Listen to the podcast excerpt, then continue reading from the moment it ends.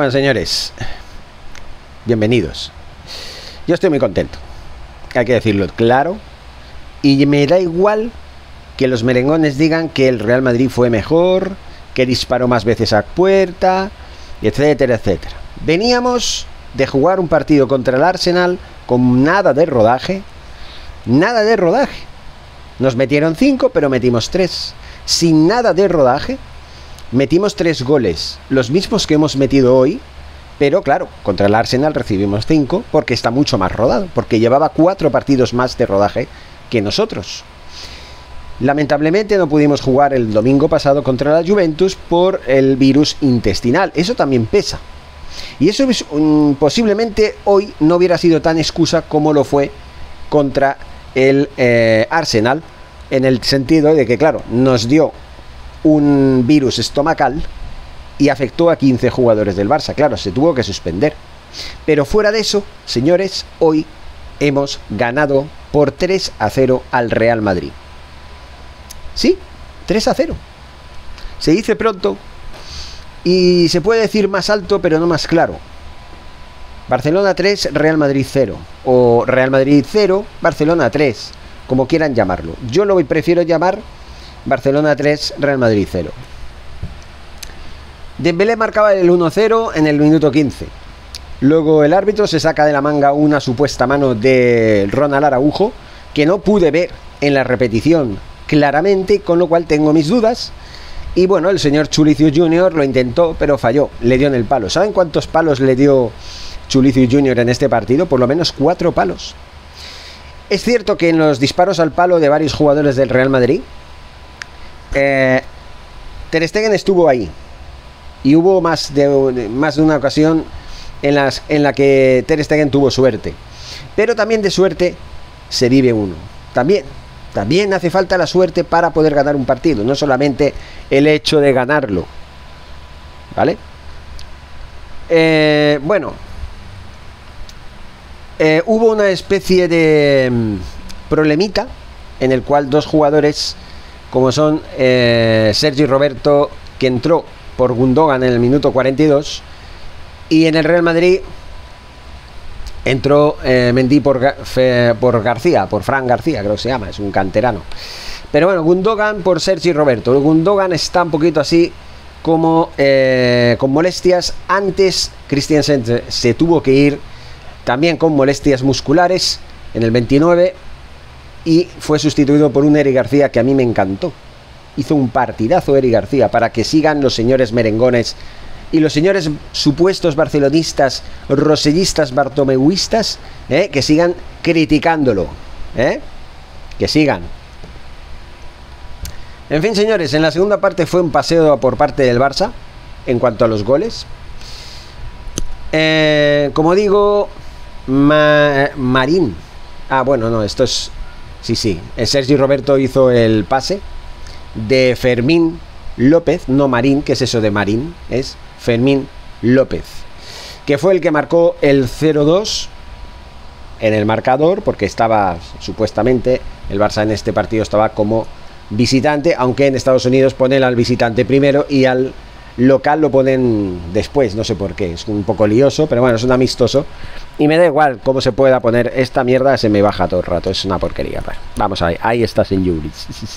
en fin, Ferran Torres, que después de salir ahí en la segunda parte, junto a otros tantos jugadores, ya saben que en un partido amistoso, pues el entrenador pues saca a media plantilla, luego la sustituye por la otra media, etcétera, etcétera. Bueno, pues entre otras cosas, el señor em, Fermín López para mí fue uno de los mejores del partido, ya que gracias a su asistencia, Ferran Torres no tuvo otra cosa que hacer que empujar el balón dentro de la portería después de un pase espectacular sorteando a eh, bueno a Courtois ¿no?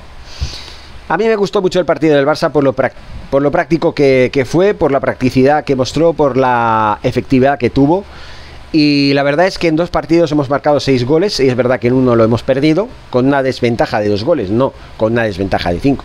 Para mí un 5-3 no es una goleada, para mí es un partido que hemos perdido 5-3, ventaja de dos goles, pero bueno, nos han metido 5, nosotros hemos metido 3. Tampoco es tanta la diferencia.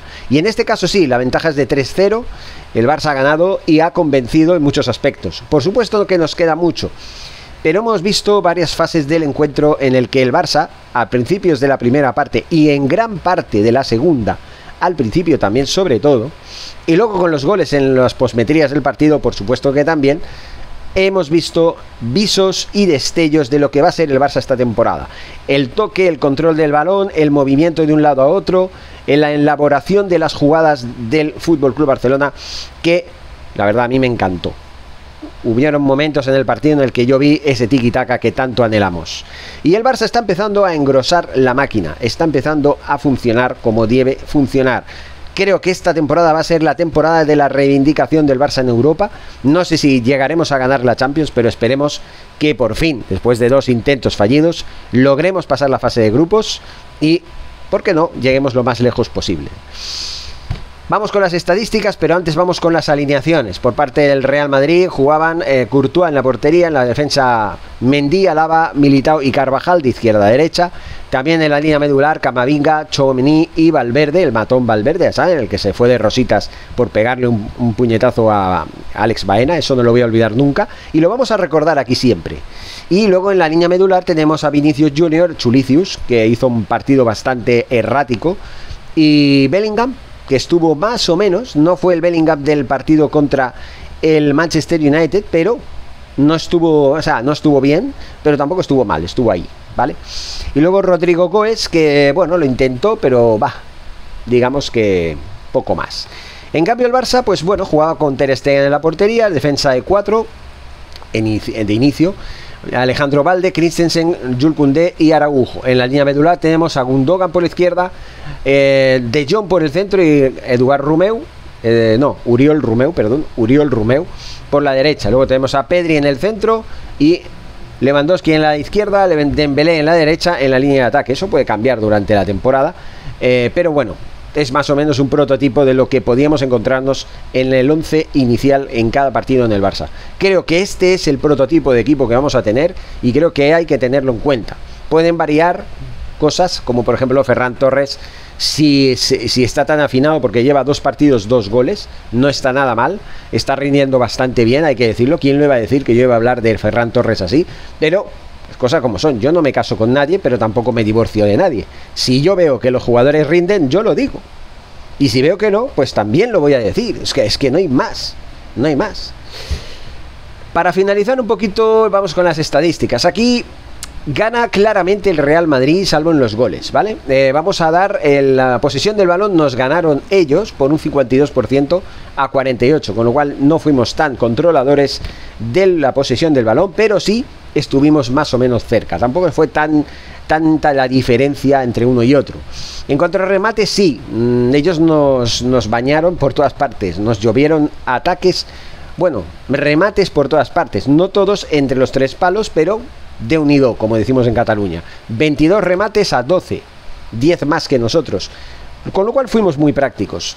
Remates a puerta, 7 a 7 ahí estuvimos muy equilibrados y, eso sí, por supuesto, nosotros marcamos tres goles de siete intentos, ellos ninguno, con lo cual nosotros tenemos un 60... No, no, un sí, más o menos, un 60,5% de porcentaje de acierto.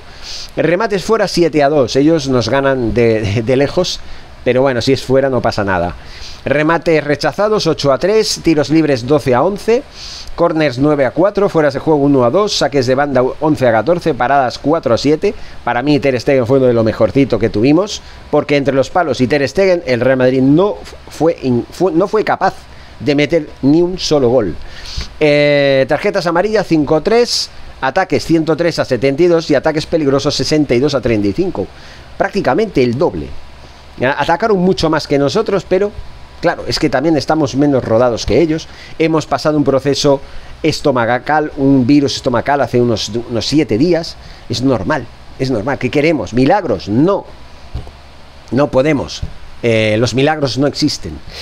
Bueno, eh, nos quedan, por lo tanto, eh, partidos adelante, en adelante. Bueno, pues los próximos partidos, ya saben, creo que son dos los que nos quedan contra el Milan el próximo 1 de agosto y contra el Tottenham en el Joan Gamper el próximo día 8. Luego ya eh, jugaremos contra el Getafe en la primera jornada de la liga.